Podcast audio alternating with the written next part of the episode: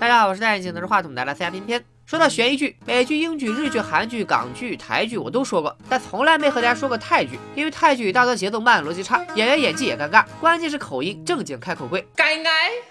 但是最近我发现的这部宝藏泰剧，泰国名叫呃不会念，中文译名叫《血浓于水》，有网友评价它是泰国版的《都挺好》，豆瓣评分高达八点八分。今天我就带大家来看一看这部泰国悬疑剧的庐山真面目。说是在泰国曼谷有一个白姓大家族，家主老白人如其名，白手起家，打拼出一家国际大酒店。如今九十岁高龄的他已经光荣退休，把酒店交给大儿子大白和女儿阿珍管理。酒店在儿女的打理下，不仅在曼谷做大做强，还在巴蒂亚开了分店，由阿珍担任分店总经理。这一天。恰逢老白生日，大家族齐聚一堂为他庆生。一大家子二十几口人都住在同一处别墅区。接下来咱们就挨个给大家介绍一下。首先是大儿子大白一家，大白和妻子白嫂看似举案齐眉，关系融洽。大白的儿子小白作为家族长孙，被家族寄予厚望，是重金送去中国留学。接下来是女儿阿珍一家。刚才提到兄妹俩是联手管理酒店，他们表面上亲密无间，私底下其实一直暗暗较劲。阿珍的丈夫阿强在警局位高权重，他俩比较能生，足足有四个儿子，都很争气。主要得介绍的是他们的大儿子小黑，小黑从小就是孩子王。长大了也很有主见，比小白这个长孙更像长孙。除了大白和阿珍这一儿一女，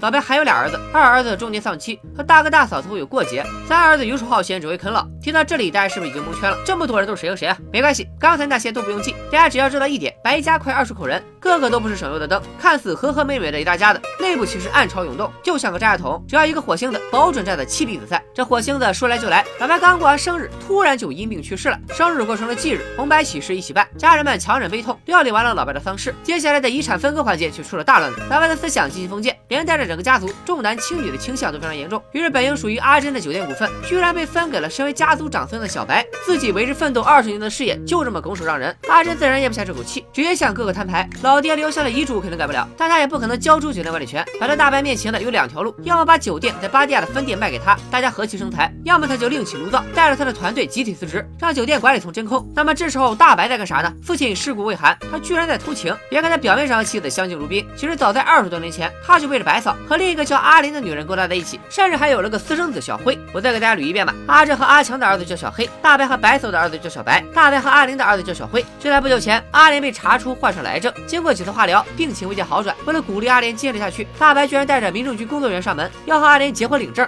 从法律上讲，泰国使用的是一夫一妻制，大白这个有妇之夫怎么还能再结一次婚呢？岂不是犯了重婚罪？带着这个疑问，咱们先往后看。感情方面稳定了的大白要去稳定公司了，兴致勃勃到公司出席酒店会议，结果得知妹妹阿珍试图迷宫，大白当下决定大义灭亲，把包括阿珍在内的巴蒂亚分店员工从上到下撸了个精光。阿珍怒从心头起，于是上门来找大白理论，眼看着即将上演一场狗血家庭对比大戏，没想到阿珍闯进大白家里，却意外的发现自己的大哥竟然被人枪杀了。警察闻讯赶到，展开调查，发现大白家没有强行闯入的痕迹，但考虑到大门和后门都没有上锁，也不排除外人作案的可能。屋子里不过没发现凶手的指纹，甚至连大白家人的指纹都找不到，看来是被凶手故意擦掉了。擦掉指纹是为了掩饰身份，所以要么凶手是在警察那儿有案底，要么就是家族里的熟人作案。此外，大白曾买过一把枪防身，现在枪也不见了，那把失踪的枪会不会就是杀害大白的凶器呢？消失的除了那把枪，还有家中摄像头的存储器，再加上周围的住户道路两旁都没有安装摄像头，也就是说，本案并没有目击证人。所以本案的报案人，同时也是第一个发现尸体的人，阿珍自然成为了警方的主要问询对象。阿珍表示，自己到达现场时就发现大哥已经中枪身亡，他当时听到后门有动静，可能是凶手逃离现场时发出的。但是警方发现，阿珍起初说自己下了车就直接进入大白家里，后来又说自己看到大白的尸体后回家拿手机报警。如果当时他是直接去了大白家，他的手机又为什么会出现在自己家里呢？阿珍的证词出现了明显的漏洞，再加上他今天和大白发生过争吵，两人之间存在直接的利益冲突。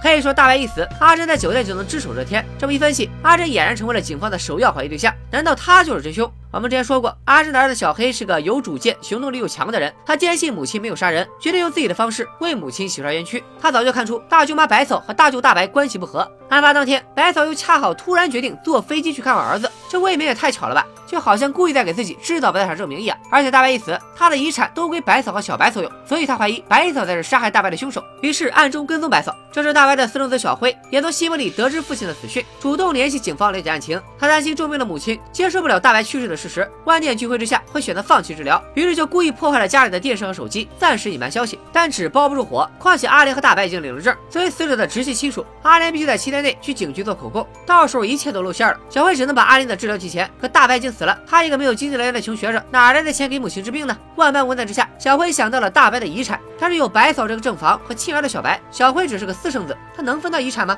警方的问询让我们知道了一个惊天大秘密，原来早在小白出生前，白嫂和大白就因为感情不和离婚了，所以大白才能和阿莲再结一次婚，成为法律上认可的夫妻。也就是说，阿莲和小辉才是大白法定的遗产继承人。难道是他们母子借财起义，还是小辉对缺失父爱的复仇？白嫂和儿子小白正在为此事犯愁。没想到小白这位同父异母的兄弟，居然主动送上门来了，而且一开口就是索要遗产。白嫂气不打一处来，兜头就给小辉一通骂，人也骂了，那气还没出够。百草借口出门散心，其实偷偷开出去李地，和一个陌生男子秘密会面。这个神秘男子还给了百草一个信封。之前说过，阿珍的儿子小黑一直跟踪百草呢，所以百草并不知道他和神秘男子的暗中交易都被不远处的小黑看在眼里。小黑怀疑这个男人就是百草雇佣的杀手，趁着大家都去参加大白的葬礼，偷偷潜入百草家里搜证，让咱们观众又知道了一个惊天大秘密。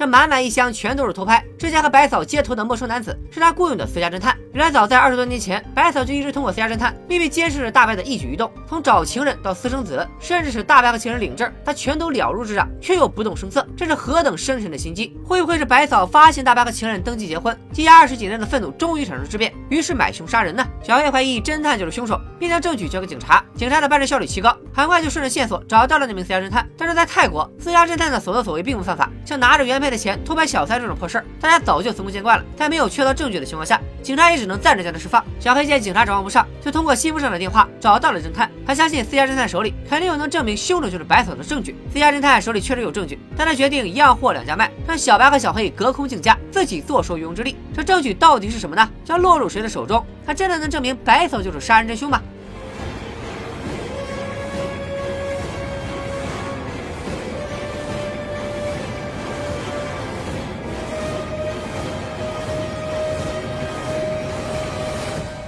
现阶段，大白的妹妹阿珍一家的老婆白嫂、情人阿莲，甚至和大白有过节的二弟一家，没什么存在感的三弟一家，他们都有杀害大白的动机和嫌疑。真凶到底是谁？又为什么要杀害大白呢？容我不能用剧透太多，不然就失去了看悬疑剧的乐趣。推荐各位观众老爷们去补完这部剧的后续。像我一样的悬疑片爱好者，不必担心这部剧有太多漏洞或是逻辑上的硬伤。基本上前期所有你以为的漏洞，都会在后续剧情中补上，甚至有些漏洞是编剧故意设置的圈套。像比如本案的凶器枪，熟悉刑侦剧的朋友都知道，枪支开火时会在持枪人身上留下火药的痕迹。照理说，这种枪杀案只要对嫌疑人进行火药残留物检测，自然就能验证他是不是真凶。可后来在审讯过程中，我们才知道，并不是编剧缺乏常识，而是现场调查人员碍于警局高层阿强的关系，没敢给阿珍做枪支残留物鉴定。阿珍发现大白的尸体时，可以看到他穿着一条橘红色长裤。等警方赶到现场时，长裤竟然变成了浅咖色，这看似是穿帮，其实是编剧埋下的伏笔。阿珍在这段时间内回到家中更换了衣物，这一处细节。成了破获这起凶案的关键。但是大白和情人阿莲登记结婚这事，既违背法律，又不符合常理。后来我们知道，大白和白嫂早早就离婚了，编剧巧妙的用这次登记引出了大白和白嫂的婚姻危机，还将阿莲一家卷进了凶杀案的漩涡，设计非常精妙。编剧总是在恰当的时候抛出悬疑，用事实给出解答，配合层出不穷的新线索。当你以为答案已经揭晓之时，又会有出人意料的展开，可以说环环相扣，严丝合缝。犯罪嫌疑人从阿珍到阿莲，再从阿莲指向了白嫂，在新线索的引导下层层翻转，真相大白之前，每一个家族成员都有可能是杀人凶手，他们之间剪不断理还乱的利益冲突和家庭纠葛，促使局中人做出各种骚操作，其精彩程度堪称一场大型豪门家族狼人杀。除了引人入胜的剧另外相信观众老爷们已经发现了一个现象这位血浓于水的演员怎么都是小鲜肉其实这部剧是为泰国男子偶像组合拿一白奈量身打造的电视剧所以其中大部分演员都是泰国一线小鲜肉。可能一提到泰国和鲜肉。这俩词儿大家第一个想到的都是都是滚哦啊但是这部剧给我的观感根本不像一部泰剧就说下面这段。你皮哦好。รื่องผีจริงๆเหรอ เอ้าเพิ่งเจออย่างนี้ ไม่เชื่อก็ต้องเชื่อปะวะ เอาจริงดิเฮีย